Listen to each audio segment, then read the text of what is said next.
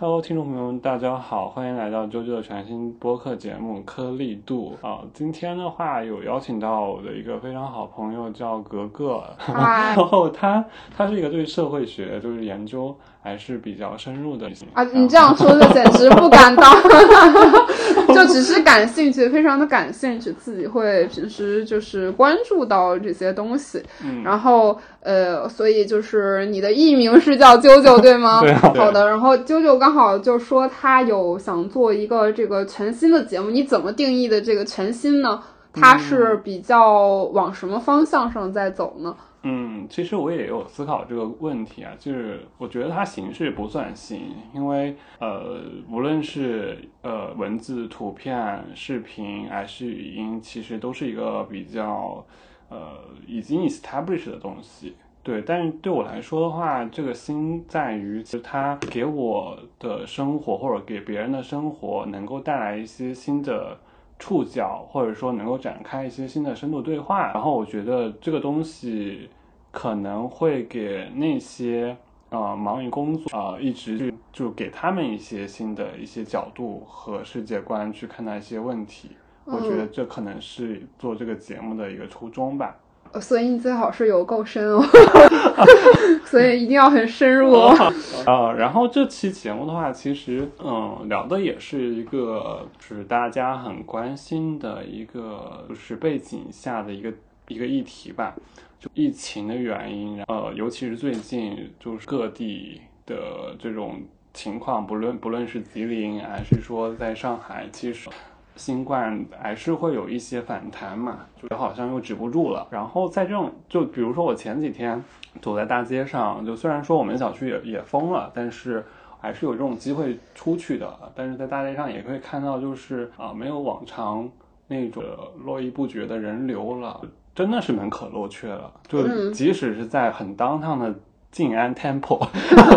就会也会有这种就这种情况出现嘛。然后我在我在想，就是最近我该去和大家聊什么的时候，就想刚好我想到了格格最近很想聊的一个东西，叫社群的一个一个一个话题。然后我在上海工作也很久了，其实我觉得他去聊这件事情的话，嗯，会从一个啊双引号的新上海人。这样一个角度去的一个立场去解读啊，上海的社群会是什么样的情况？年轻人的社群是什么样的情况？我觉得可能会有一些不一样的火花出现吧。没有啦，就是邀请我，主要是因为我住在他们家对面。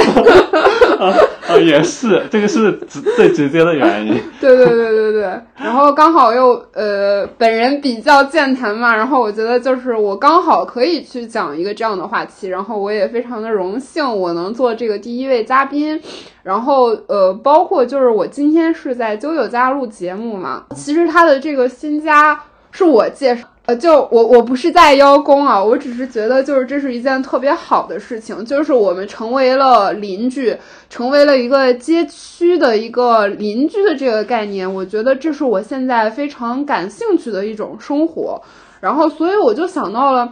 呃，因为我的很多朋友都在这条街上居住，然后我就想到了，其实我们已经不只是一个邻居的关系，我们反而更可能成为了一种社群。然后这种社群也不是一些就是强制性的力量，呃，所造成的一些连接。嗯，然后是我们就是不约而同的选择去过这种方式。然后我们在成为邻居的这个过程中，比如说我的。呃，我现在其实真的有一种，就是过上了上世纪八九十年代那种，就是大家住在一个家属院里的那种感觉。比如说今天晚上去谁家吃饭，然后或者是你们家缺什么，你们家缺个柜子，或者是我们家有一些什么闲置的，比如说这个什么除螨仪啊，我不用了，然后我送到你们家去，然后大家。回归了那个人类最原始的那种物物交换的一个状态，然后回归了一个只是说再去吃饭的一个，就是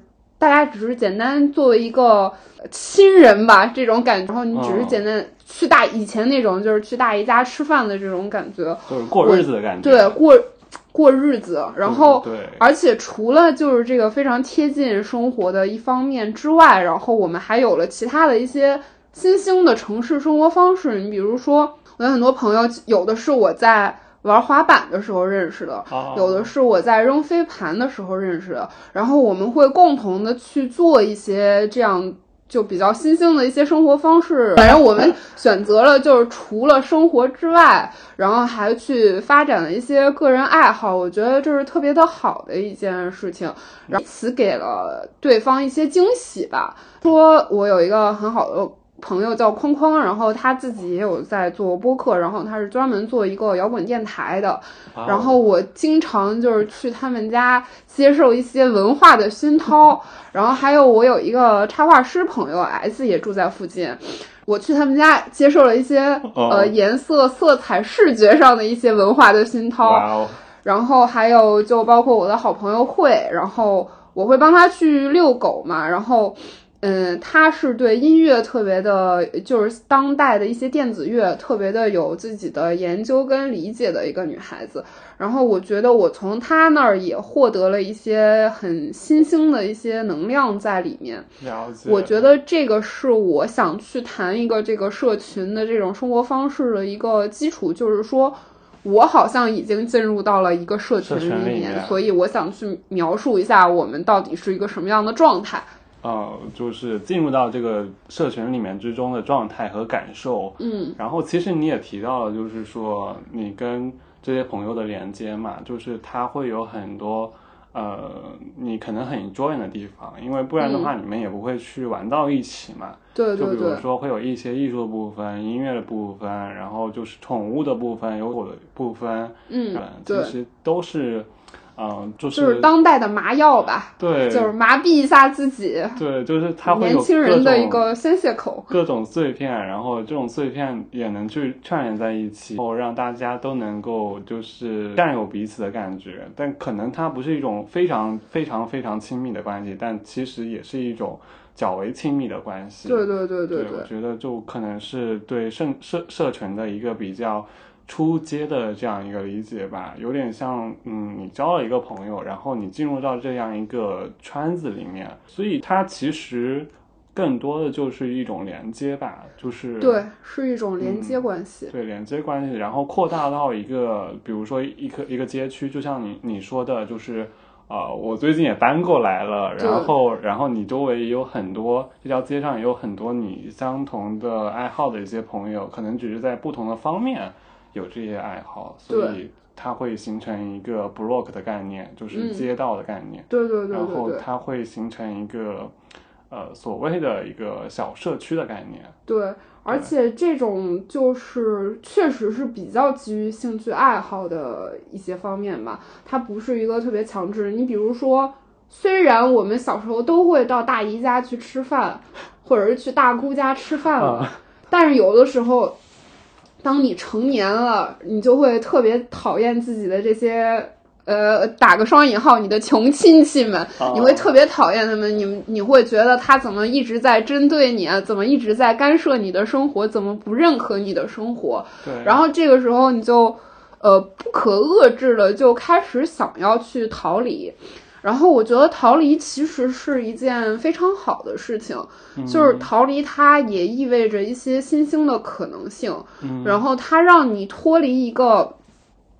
原有的一个以血脉关系为连接呀，或者是一些比如说这种。嗯，我我能说就是学校其实也是一种强制性的连接嘛？因为大家都要在一个学校里面做学生，这也是一种强制性的连就接。很多东西都是 compulsory 的嘛，对对对就九年制义务教育它也是 compulsory 的。对对对对，然后你开始脱离了这种这种就是强制性的血脉呀，嗯然后或者是一些连接就是不可不逃的连接对对。对对对，然后你开始进入了一个你可以自由去选择的一个连接的状态，然后这种连接的状态就是某种程度上就是，嗯，你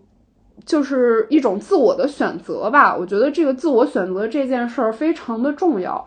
呃，我觉得它跟自由是有关系的，因为。我们在产生连接的时候，我们也不可避免的要去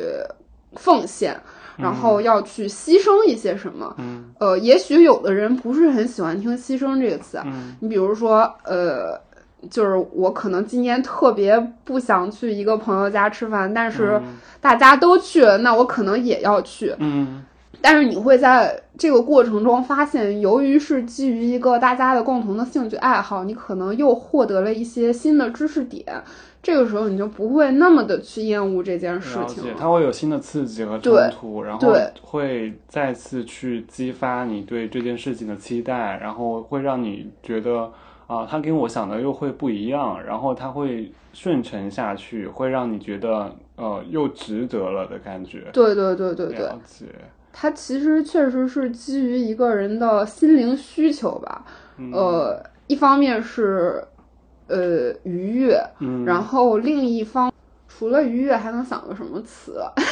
就让自己更安心吧，我觉得。呃，愉悦，然后这个我哦，我觉得这个愉悦是分两方面的，就是你自己的一个愉悦跟他人的一个愉悦。然后我觉得他人的这个愉悦，那就是一个社群的愉悦了。就是大家共同共处一室啊，嗯。呃的时候，然后你产生的那种非常开心的感觉，就让大家觉得更亲密了，更开心了，是这种的。就大家都都在一个社群里面去释嗯。放自己，去聊一些就是 overlap 的地方，然后这些地方其实会产生一些新的刺激，对，然后让大家都觉得很很安心，就是它会达到这样一个状态。对，然后也很有趣吧，因为像我的朋友，有的他是做对音乐非常的了解，然后有的是对这个艺术非常的了解，嗯然后你跟他对话的时候，你总能明白他们那个领域之中到底在发生着一些什么，呃，比较好玩的东西啊，对，就这样子。会让你觉得啊，你可以加入这个社社群，又可以加入那个社群，对，它就是它不是一个被锁死的状态。对，它确实不是一个锁死的状态，因为像我的一些就是比如说爱绘画的朋友，他可能不那么喜欢运动，因为他平时他觉得就是。是他的那个手是非常重要，如果运动受到损伤了的话，他可能职业生涯就会消失了。那这个时候你就不能选择去跟他绑定去做这件事情，对的，然后你转而可以去选择其他人去做这件事情，但是这不会影响你们还是在原本的那个社群里面的那种状态，他就有点像那个数学里面的那个子集，啊。然后不同的 不停的相交，不停的相交这种关系，然后它不是一个特别强制的一定要划定圈地为王的这种感觉吧？就是就是就是浅谈一下，就是说，呃，如果从一个比较 professional 的角度的话，你会嗯觉得，呃，这种社群会有什么不一样，或者说上海的社群又是什么样一个情况？对，我因为就是刚才啾啾就说到街上非常的门可罗雀，但我觉得其实在我的观念里，我觉得上海已经给了人非常。非常大限度上的自由吧，嗯因为就是我一些朋友在深圳，然后他们所说的封闭，就那就是完全的封闭，你是真的不能出门儿。然后，但是上海这边的话，它其实相对来说，就是大家这两天一直在说你要去喝咖啡，哎，对对是的，就是你提到深圳这件事情的时候，其实我也想到了，就是说最近我有个朋友也这么说，他说，呃，深圳那边疫情的管控可能要更加严格，就是他们甚至会用无人机进到小区，对准你家门口去检查你有没有，就是嗯，说你要出门呀，或者说甚至在小区里面逛荡呀，就是都嗯是一个比较严格的事情。对，因为我觉得上海之所以就我们这个街区有这个状态，是因为我觉得我们没有就是风险特别严重。我觉得风险确实是可以分成等级的。我们是在基于一个风险没有那么严重的情况下，维持了一个相对比较自由的一个状态。然后我昨天还在跟朋友在街角喝咖啡，我觉得这是一件非常美妙的事情，因为我当时想喝咖啡，然后我就去了。然后这件事儿并没有给我造成一些阻拦，就是我觉得这个是给了人一定限度的自由的状态下的话，人确实是会比较愉悦的，你会。呃，有一瞬间 touch 到了自由。当然了，我们的前提是不给社会造成麻烦，然后也不给咱们的这个社区志愿者啊之类的造成麻烦。在这种状态下，我觉得能拥有一定限度的自由，我觉得这这是非常重要的。嗯，就包括你在社群里面，虽然大家都是牺牲了一定的时间去做一件事情，但是这件事儿并没有给你造成的麻烦，然后并且还给了你一些甜头。我觉得大家都会想吃糖，没有人会想先挨个巴掌再去吃这个糖，对吧？大家都是更希望就是在自觉的一个基础上。去吃这块糖，其实我们已经挨了很多的巴掌了。我们在在这个以往的集体生活中啊，然后或者是说，在在这个工作上，我们吃的巴掌已经够多了。这个时候，我们在我们已经驯化了自己了。然后，在这种驯化，你肯定是一个有一定自觉性的人，然后你再去选择。去吃这个甜头，我觉得这个是我认为的一个比较好的一个状态，所以我就是在 constraint 的情况下去做一些就是接近自由的事儿，我觉得它可能会让你跟社群会更接近一点。对对对对对，但是对叫不违法不违纪。对对对，不违法不违纪，这就是咱们的一个底线。其实怎么说呢？就我觉得社群的另一方面，就更多的会存在于。嗯，它它会被打标签，对，因为任何一个组织、个人其实都会被打标签，或者说有有的会是自诩，有的是会被呃外界给打标签。但是标签这个东西很奇怪的，就是说，嗯，你可以给自己打标签，但是别人会不会也这么觉得你身上有这个标签是不一样的。就比如说，嗯，我。我一直觉得自己是一个内向的人，嗯，但很多人觉得我其实是蛮外向的，嗯，对，所以就是这种的打给自己打标签，其实不一定和别人你眼中的那种标签是一样的。其实社群的话，我也我也就是觉得有点类似，就比如说你觉得你可能呃你很爱重金属音乐，然后呃你觉得你是一个重金属音乐爱好者，但是其实。呃，重金属音乐的很 professional 的这样一个 community 里面，其实他会对这个呃爱好者的这样一个标准是不一样的。嗯，就是这时候的话，其实标签所给予的只可能是说你个人觉得你只是一个很很喜欢这件事情的人，但是呃，在不同的社群里面，他的接受度是又是不一样的。嗯，你说的这个话题确实是这样子的。就是我之前之所以没有想到过我生活在一个社群里面，是因为我确实各方面的事情上我做的非常的不专业，因为我不是一个特别有耐心的人，然后我不会去钻研一个东西。嗯，呃，但是后来我发现，就是生活其实是一件你在走的过程中才能发现它是一个什么样事情的事情。嗯嗯。你比如说，我当然，我认为我可以说我是一个音乐爱好者，嗯，我有自己比较喜欢的类型，然后比较喜欢的这个歌手，或者是特别喜欢的专辑这样子，嗯，然后我在这种程度上，我觉得我就是一个爱好者，然后因为我不是那些编辑，我不可能去把所有的这些什么。乐理知识，对，然后乐谱，对，重新去发掘一遍，然后，然后再去说，哎，你这个怎么怎么样了，那个怎么怎么样了？我我觉得我不是一个这样的一个评论家呀，或者是一个，呃，这个一个文章的写作者的这种角色。我认为的只是一个，我是一个基于爱好者的一个角色。你可以说你喜欢任何事情，我觉得这个就跟爱一样，你没有办法说。嗯，我要达到了一个什么条件，然后我才可以去爱你，就不是说你一定有房有车了，你才能去爱别人，或者是说你一定是一个什么样的模样，然后我才能去爱你。我觉得，我觉得爱是可以是没条件的。然后你作为一个社群的一个参与者，我觉得参与比你懂很多或者做很多更重要，因为大家要做的是驱动一个社群，然后。并不是说让你为这个社群指引一条方向，我觉得方向总是在你行进的过程中才会明确确立的。这一点我真的很同意。嗯，就是比如说，嗯，大家总会觉得你在 ready 之后，你才能去做一件事情啊。当然，这个想法是非常好的，就是说你会在做一件事情之前。就是你会做很多准备工作，然后你会表现的就是非常了解这件事情，然后更加接近这件事情的真相，然后去做了很多准备，然后你再去做这件事情的时候，你会做的更不一样或者更好。但是，嗯，其实我们生活中并不是所有的事情都能做的那么 ready 的，就是我们可能真的很喜欢这件事情，就就比较兴起，然后你觉得很喜欢，然后你就去做了。它它不是一个非非要你去说，你一定要就是懂得有多么深，一定要成为一个很 professional 的一个专业从业者，你才能去喜欢它相关的事情。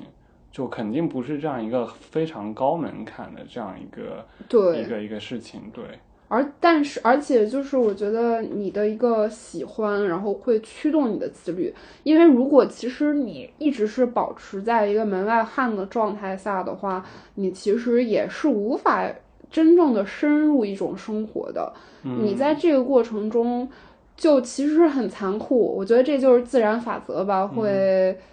呃。自然法则是怎么样的一个？嗯，弱肉也不能说弱肉强食吧，它确实是有一个新陈代谢的一个过程的。嗯，就是你如果对自然选择，对你没有真的去做一些贡献的话，你还是会被淘汰的。对，所以嗯，它是一个你有兴趣，然后你会去呃往下深入的过程。但如果说你兴趣一旦消失了，或者说你对这个东西它没有持续的热情的话，其实你是会被这个社群给就是 face out 的，对对对，就是这样一个过程，对对对，所以还是一个你喜欢你可以入，但是呢，嗯，你如果要去持续去经营这样一个社群也好，这样一个连接也好，它还是需要你去进行一些投入的，所以这也是不必不可少的嘛，所以对。还是符合一个就是自然选择的这样一个过程。对，因为它，嗯，怎么说呢？就很多社群嘛，嗯，我其实就是我今天也在疑惑啊，就是如果我们要谈一个社群概念，其实这个就是一种基于这个自愿行为的生活社群，跟我们的互联网社群有什么一样，有什么差？对对，差异就。但其实我觉得这个中间有很多相通点，为什么它都能叫社群呢？是你肯定就是感兴趣一件事情，然后你去融入了一个社群。你比如说我要学英语，然后我加入了一个 互联网的社群，对吧？对对对对对。然后嗯，我去加入了这样的一个社群，然后其实我也是能够退出的。当我有一天我。我就不想了，我今天就犯懒了，然后我今天犯懒，明天犯懒，人家可能是把我踢出去了，然后或者是我自愿就退出了。我觉得他就是没有一个特别强制性的力量在那里面。但是你要知道，如果这件事儿对你有益的话，你是会持续的去投入的。对，它是一个比较呃自驱型的，对对对，driven 的这样一件事情。对，群的概念就是一个非常自驱型的一个概念。对，我也觉得，就是说，它跟互联网的某些社群来说的话，它还是不一样的。因为很多东西，你可能在互联网上，你可能看到一个二维码，你可能就扫进去了，它可能就是一个学英语的社群。嗯嗯啊，这种比较小的那种那种群聊的方式，或者说一个一个就是，呃，购物购物的那种，就是呃优惠的那种群，其实大家之间是没有很多连接的，就只是说。他的群主会发一些就是 posts 一些东西出来，你看到它，你觉得便宜，你个人就产生一些行为了，或是购买，或是查看，或是播放怎么样子的，但是你不会有过多的跟别人产生连接的这样一个交互的过程。它它更多的是在于信息的获取，然后产生的一个行为，它更加 commercial，更加商业。对对，是的。还有还有的话，其实。在嗯，在在讨论这件事情的之前的话，我也想到过，就是说，啊，关于社群的话，其实这些 commercial 的社群跟我们线下的这种就是比较深入的，对于某一件事情有 self driven driven 的这样一个社群有不同的点，就那种社群就是那种，嗯，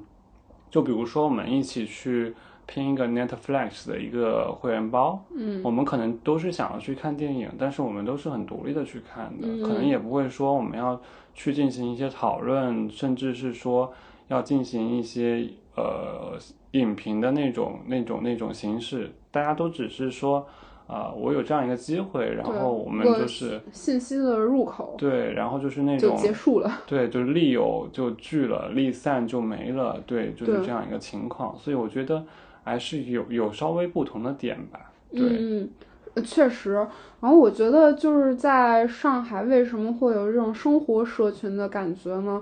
就是我觉得大家会对一件事情进行比较长期的追踪吧。你比如说，你看到的说看电影这件事情，可能我们都非常喜欢同一个类型的电影，嗯然后我们会互相的去推荐一些就是相关类似风格的一个电影，嗯或者是说一些跟它产生比较的风格的电影。嗯然后你的那个知识和思维的广度，然后就获得了扩展，嗯然后同时你还收获了爱好者，比如我们都特别喜欢这个类型的电影，然后我们以后就可以呃比较经常的一起做这件事情。嗯在这个过程中，然后我觉得就它实现了凸显人的价值的这样一件事情。嗯，我可以理解为深度交流嘛，呃，对，呃，是深度交流。然后我一直比较崇尚于，就是说去实现一个人的价值，嗯因为就是长期以来，呃，我我因为就是基于个人的一个成长原因吧，嗯然后我其实感知不到我自己是一个什么样的人，嗯但是就是通过这样的交流，我开始能感知到自己是什么样的一个人，然后我也能感知到别人是一个什么样的人。然后我开始对别人的灵魂产生一些兴趣，啊就是这种感觉是前所未有的。就是它是一一种就是通过交互连接、交互形成社群的形式，慢慢去探索出自己更呃更加本我的样子的这样一个、一个过程。对对，然后你也能去了解别人是什么样，我觉得了解别人是什么样的也很重要。就是我觉得每个人都非常的重要。就长期以来就怎么说呢？我当我逃离了自己的原生家庭之后，我其实我到现在都不知道我的父母到底是什么样的，他们也没有就是要跟我交代啊，或者是交流他们是一个什么样的样子。在这个过程中，我感觉到了一种叫爱的壁垒的东西。然后，嗯但是在社群生活中，这种壁垒好像消失了。就是我会乐意与比跟别人谈我是一个什么样的人，然后别人也会跟乐意跟我谈他是一个什么样的人。然后你在这个就是这种 feedback 的这种感觉上，解，然就是后它反馈效果会更强，对它不会让它有了回应，对，它不像你就是往大海里面投一块石头，它产生了，它确实产生了一点涟漪，对，然后也有那个水波，然后嗯这件事儿就到此为止了。呃，就是你在社群之中跟别人交流，好像就不是这么回事儿了。它是一种快反馈的，对，就好像你在回音壁前大喊一声“你是谁”，然后对面也说了一句“你是谁”，然后你可能觉得啊，是真的有人在跟你对话。某种程度上啊，就会 有的时候是真的有人在跟你说话，有的时候可能它确实是个你自己声音的一个反馈吧，就是一个双向的事情，它形成了一个双向的事情。我觉得人是非常的需要，呃，爱与支持的一种动物。就你包括狗，因为我前段时间帮朋友养了很久的狗，嗯，然后就是我会发小妮对不对？对对对对，啊小妮，然后我知道它非常的粘人，然后嗯，它会就是寻求爱的抱抱，因为哦就是我的父母比较严苛嘛，嗯他们是不希望我去哭啊，然后或者是去我我去博得一些关爱，嗯他们会觉得我的一些行为非常的滑稽可笑，嗯然后我在这个过程中慢慢形成了一种比较自闭的感觉。然后，但是我现在反而在拥有了这些朋友之后，他们会告诉我说，你哭是一件很正常的事情。然后就包括这个小狗，它会悲伤不值不值得被掩盖或者掩饰，对，就是反正就是不管你是一个什么样的情绪吧，这个情绪都是非常正常的。然后你在这个情绪下去呃想要别人的关爱也是非常的正常的。嗯，呃，我之前是一直没有经受过这种爱的教育的，对，然没有后被就是告知过，这是一个很正常的行为。对对对对对，然后就是你获得别人的回应是一个很正常的行为，然后我嗯现在就是知道了这是一个很正常的行为，然后包括小狗，它会就是。如果你长时间不理它，它会过来就是啃你的脚啊，嗯然后或者是想趴在你的怀里，嗯这都是非常正常的。你想去获得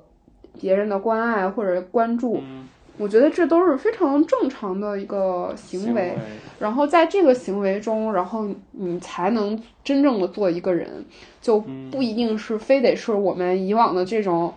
棍棒教育下，你要成为一个特别特别独立的。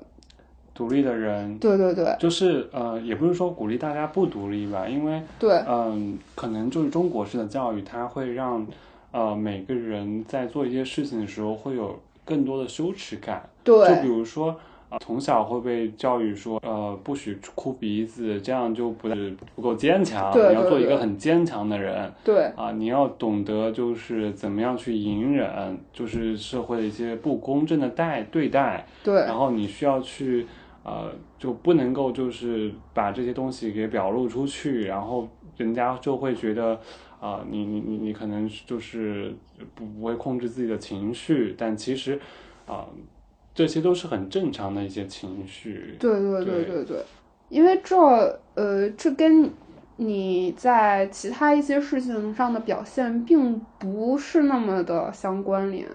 对，我觉得是这样子的。还有，其实我刚才也想到一个事情，就是从公关的角度上去看待，说你跟别人对话的那种反馈感。就比如说，你说，呃，你跟父母对话的时候，其实它是有隔阂的，它是有壁垒的。但是你跟朋友，或者说在社群中跟这些就是朋就是朋友爱好者一起去交互的时候，其实是你的反馈感是更高的。这个时候，其实让我想到了，就是说，呃，它跟呃公关里面就是媒体去做舆论控制的时候是一样的，就是说，它媒体所向公众表达的东西，它一定不是一个很单一的声音，它需要它需要是两个人对话的声音，而这两个人对话的声音是要去在以同一张纸上去进行的。对，就是他，嗯，就是一个人去发声，他是产生不了交手、交流和共鸣的。但是公关、公共关系，你就是要去对公众去表一个态，尤其在舆论舆论出现的时候，危及到公司的就是品牌形象的时候，他一定要去做这样一个表态，并且跟公众产生交互，是两个声音在一起的一个对话。对所以我觉得这种对话感是非常重要的。对，对。而且就是你要收集很多人的声音，或者收集很多的现象，你才能凝练出一个自己的观点。人不可能就是自己坐在家里，然后拍脑子说：“哎，我想到了这么一件事情。”嗯，那只是你自己个人的一个想法，然后你必须是经过跟别人的连接之后，你其实才能形成一个想法。呃，这个想法固然最后是你个人，但是你确实通过。不同种类的这个观点的凝练，你才能形成的，不是说你就贸贸然，然后说我天生就是这样子的。了解，我觉得在进入社群这样一个，不论是什么社群啊，比如音乐也好，电影也好，或者说啊，这是比较常见的了。就比如说像你也会去做拉链嘛，其实我觉得嗯拉链其实也有、也有嗯一个很很很呃很具体的社群的，就在、嗯呃，我我想到一个事情就是说。嗯，我们对于不同的爱好而言，或者说对于不同的就是嗯社群的属性而言，它进入其实也是一个很偶然性的事情，就是嗯就像大家就是大家的一个感情生活一样，可能有些人他嗯有可能就是说他一直他也是非常喜欢做连接的那种人，也是很喜欢去交朋友那种人，嗯。但是他的感情生活，或者说他第一段恋爱的 milestone，就是这样这样一个基石的标志性的东西，他可能不会提得很前，他可能就是说，呃，大学的时候也才开始他第一段这种感情生活。嗯。那社群的话，其实我觉得应该也是类似的，就是说他可能也是一个比较喜欢做嗯各种连接的人，嗯然后也是喜欢去啊、呃交朋友，去探索这个世界。但是嗯他可能进入某一个社群，他也是非常偶然性的，也不是说他呃一开始接受这样一个刺激比较早，他就进入的会比较早。对，对，就呃，我觉得人生的偶然有的时候确实挺美好的，就是偶然可以碰撞出其他的火花。对，就像我跟你成为邻居是在快呃一年半两年，嗯一嗯，年半对吧？对。就一年半之后了，所以这个也是一件非常极具偶然性的嗯事情。当然，我是在某种程度上美化了现在我在经历的这种社群生活，但是我觉得就是为什么大家都现在愿意跑到上海来，我是觉得大家提供了这样的一种美好的偶然性。嗯，就是如果生活是不美好的，没有人是想去就是。呃，人都是这样子嘛，趋利避害。然后你不可能就是说，哎，我明知山有虎，偏向虎山行。这种人，就除非是面对那种特别大的那种危机的时候，人才可能去做这样的事情。但大部分情况下，大家都是想去过一种更美好的生活，哪怕这个是你脑内理解的一个更美好的生活。当你有了这种原发的可能性，你才能可能去投入这种生活。就包括你刚才一开始在说你自己是一个特别内向的人，对，其实我自己也是一个特别内向的人我不，相信，我真的是一个 特别内向的人。但是我觉得就是为什么我现在就是能获得这个满足感是，哦我为什么现在融入了社群生活，就是因为我获得了一些满足感，我才持续的去做了这件事儿，然后这对我现在的性格造成了一些呃就是改变吧。呃，就是我固然某些方面还是内向的，有一些部分的我肯定还是没有改变，但有一些部分的我确实被这种生活的力量所改变了。就是这也是社群生活给我带来的一个比较好的方面吧。嗯，他会让自己去革新，对我觉得革新是必然的。。对对对，它但是它会是一个催化剂，它会让你革新的过程中，嗯，会有新的一些碰撞。对对，就嗯，因为我觉得每个人他都不是一个孤岛，对他一定会在不同的就是社群中去做不同的连接，然后让自己更加丰满。我觉得这是一个更加接近于，就是我之前听到了一个的一个观点啊，就是这个观点是说，嗯，让就是坂本龙一的音乐音乐的一个观点，然后是嗯。他、人家说坂本龙一的音乐真的很好听，但是坂本龙一说，我的音乐只是呃一片海洋中的一个岛屿，嗯。就是就是他他这种描述就让我觉得啊、原来地球上会有很多别的岛屿嘛，就是嗯他只是这样一说，他说就说出来就是感觉就是尽管他的艺术造诣非常高，就是他的嗯音乐被被大多数人欣赏，但是他也只是很渺小的那一部分。然后就让我们也更加知道，我们每个人也嗯，虽然是虽然也是也是一个比较独立的个体，但是其实我们可能会嗯会聚集在一起，产生一些群集的那种岛屿效应吧。就我嗯可能这个可能是就是你可能会预测不到的东西。嗯，就是我之前嗯，我有一个朋友嘛，前两天就是推荐了我一本书，然后叫《窄门》，是一个作家叫纪德写的。然后他其实我觉得在某种程度上就是回应了我们今天谈到的，就是从社群到你自己个人性格的一个问题啊。就是他这本书我还没有开始看，但是我可以就是简单的介绍一下。他这本书其实就是讲了一个，呃，清教徒的一个爱情故事。就是这个人有一种，就是他是向往爱情的，嗯但是他又他又无法摒弃自己就是原生的那种，就是骨子里面那种清教徒的这种道德观念的束缚。嗯然后他在这个过程中产生了一定的矛盾。嗯反正于我而言，我可能也在经历这种生活，就是我认为我性格内向，或者是我认为我应该遵守一个什么样的道德标准，所以我不应该去过一个什么样的生活。但是这这这样的就是矛盾和冲突，就是会给你带来一些痛苦。我觉得有的时候我们就是应该去摒弃一些。标准，然后就是标签，然后你才能去踏入一种新的领域里面。嗯，这某种程度上是会去解放人的心灵的。我觉得解放人的心灵是一件非常重要的事情。嗯，我之前因为我之前有过一段就是比较不愉快的经历嘛。哪方面的？呃，能了解一下吗？不是，就我我只是说我情绪的抑郁嘛。哦。呃，然后。就是我之前我是无法去原谅自己的，这是可以说的吗？呃，这是可以说的，这是可以说的。就是我之前也会就是固守一种观念吧，然后就觉得我自己，我我是一定要怎么怎么怎么样，嗯，一定要怎么怎么怎么样，嗯。后来我就是开始不断的去抛除我一些这种道德观念，然后我发现这些东西后来都是强自自我强加的一些观念。我觉得人可以就是适时的去摒弃一些这种，呃，道德观念啊，或者，哦，就我我之前吧，我我就是觉得我的一些情感是假的，就是包括我爱别人，然后或者是包括就是，呃，就是比如说我今天为了一朵花流泪了，我会觉得这种情绪是假的，然后有些人啊。当然，这都是贱人，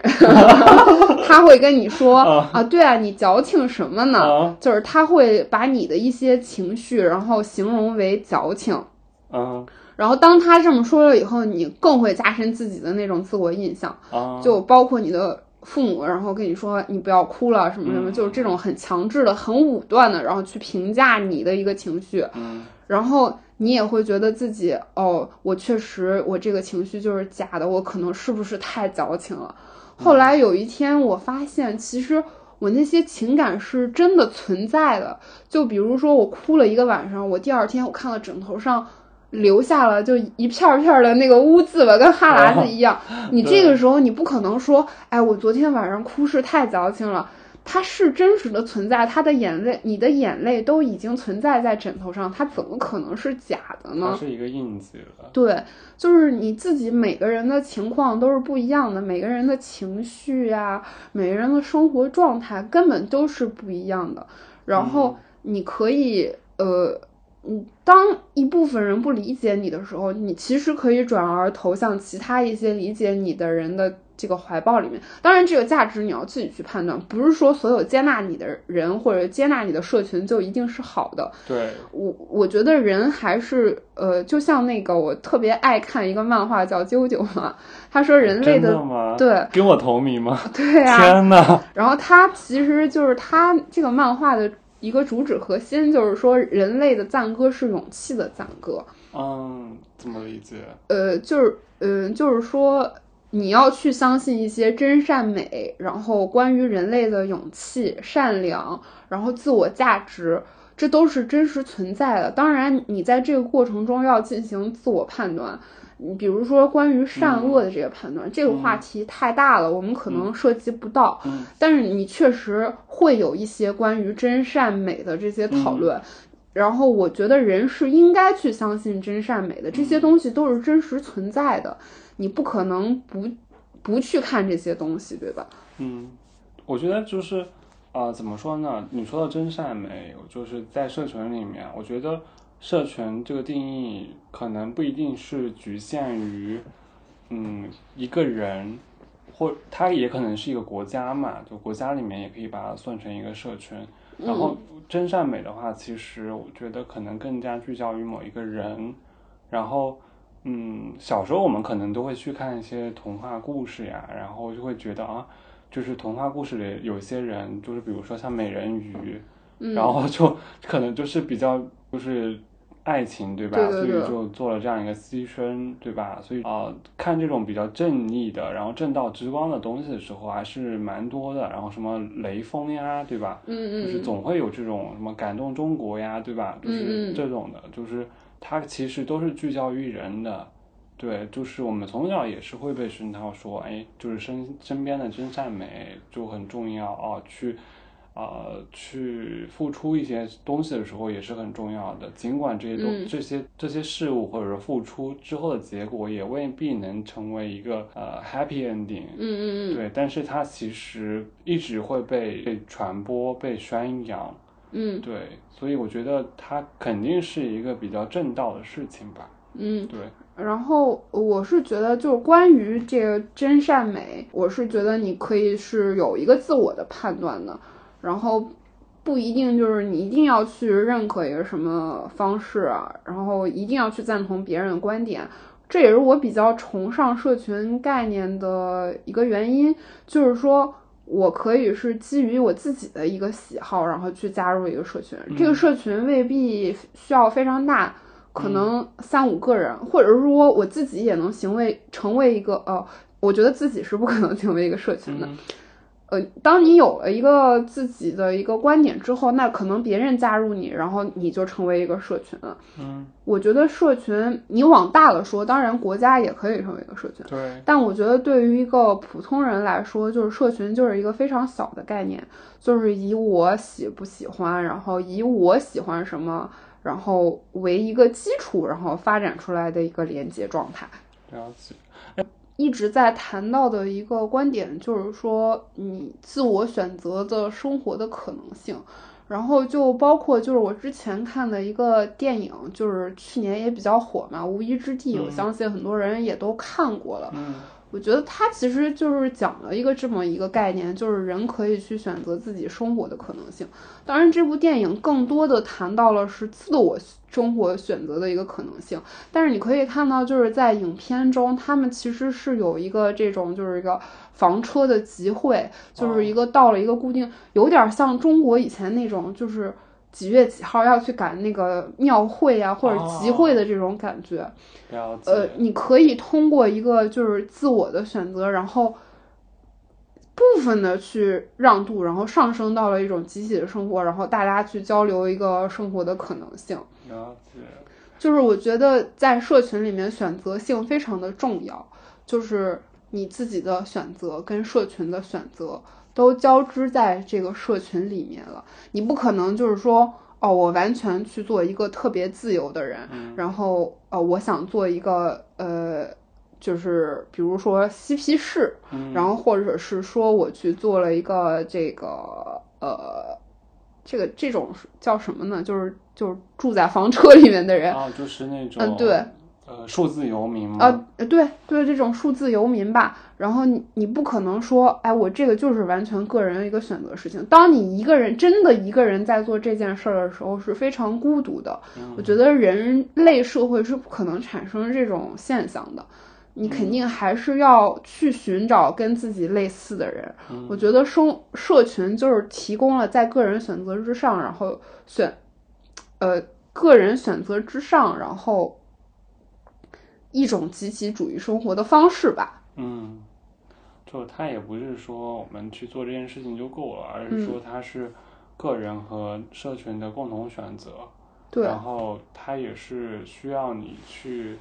通过不断探索，然后去找到最终这样一个归属地的营地的这样一个一个一个过程。当然，它不一定就是完全的一个营地，那可能，但是我觉得就是事实的交流是非常有必要的。嗯，你会需要就是别人认同自己这个一个生活方式的可能性，然后偶尔产生一定的连接，对人非常的重要。它给了人莫大的心理安慰，让让你自己知道，哦，世界上除了我，还有别人在这样想。而且我是觉得这种就是这种 face to face，然后就是直接的这种触碰的感觉是不一样的。你可能我在网上跟很多人都聊得非常的开心，然后到了线下你们就可能没有话讲了。我觉得这个是我比较不喜欢这个互联网社交的一点。我觉得人的真实的一些见面，然后握手、拥抱，然后交谈这种。这种真实的事情产生的力量更大，对，它是一种更用力的方式。对对对，对，你就像为什么很多人去养宠物，你比如说养猫养狗，因为我可以感受到它的呼吸，它带给了我很大的安慰。然后为什么有的人很喜欢谈恋爱，然后可能就是觉得跟自己的爱人然后拥抱这种感觉很好。嗯你你在城市里面，你可以成为一个特别独立的人，然后说我完全不恋爱，然后或者是我我工作之外我完全不跟同事交流。这种时候你就是会产生孤独了，你怎么办呢？嗯，那我觉得还是要去真实的跟一些有自己相同兴趣爱好的人去见面，真实是有力量的。对，有有力量的去生活，然后有力量去找到呃这些社群，它会给你更多的力量，然后也会更加接近于自己，然后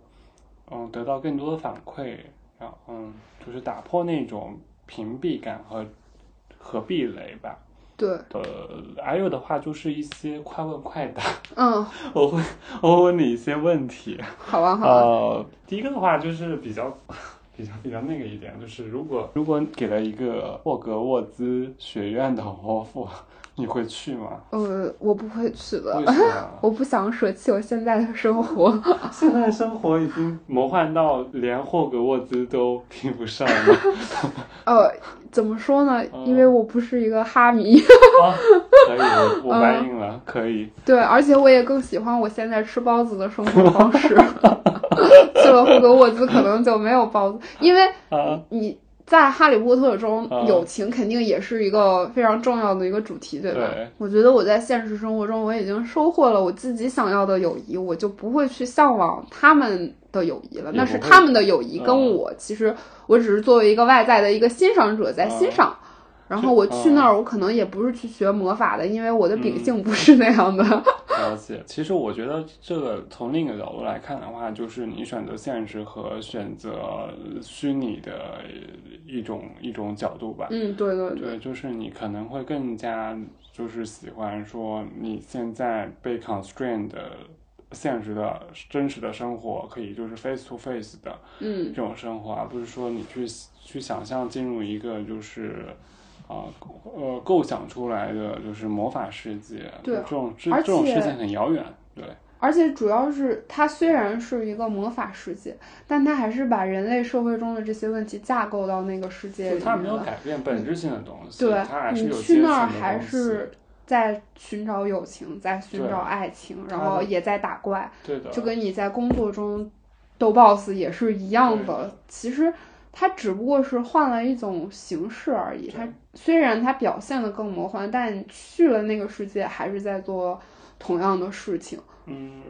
我觉得这个你你可以想象在那个世界里面活得很好，但但我觉得就是本质上都是一样的。而且我也不是一个魔法世界的狂热爱好者吧。了解，好呀。就聊到社群嘛，其实有另一个问题，我也挺感兴趣的。嗯，就比如说。如果是感情的问题，你会觉得就是说，当一段感情就是结束的时候，嗯，你会觉得总会有一个更好的，然后来去填补这一段不爽的感情吗？哦，不一定哦。它是一个解决之道吗？不是哦。不是。呃，怎么说呢？我觉得你你这辈子可能会遇到感情，也可能不会遇到感情。这个事情就是因人而异的，你可能有件事儿，在你认为那是感情，在别人认为那就不是感情了。我觉得这个世界就是太多的可能性，人跟人的想法就总是不一样的。之前我有一个好朋友，他跟我说过一句话，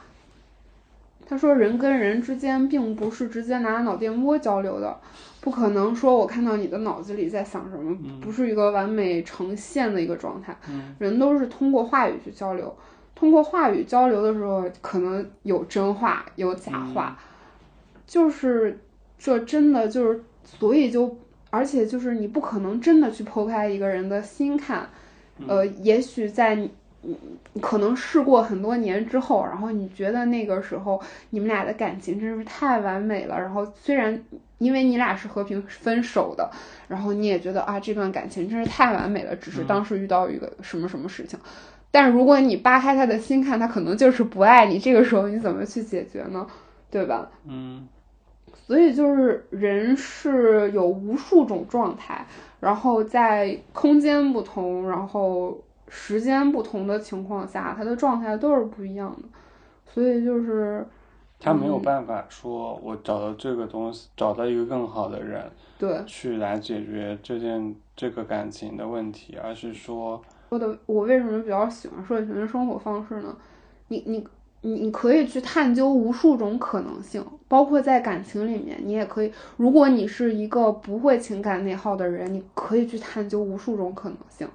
然后你可能也就找到了那个可能性。其实我可以这么理解嘛，其实嗯更好这个东西是没有边界的。对，就是它没有办，你说它是更好，那肯定也有更好，就更更更好。那这个更好到底什么样一个标准？其实你只能说你在当下，你这个感觉是更好的。嗯对我我我是这么认为的。我可能觉得，嗯他只能在当下此时此刻，然后在这一段时间，你找到了一个相对更好的人，然后你觉得他可以填补。填补这段空白，或者说填补上一段的缺失，但是他是不是那个解决的方法，这个是有待商榷的。对，嗯而且你需要另一个人来填补自己的话，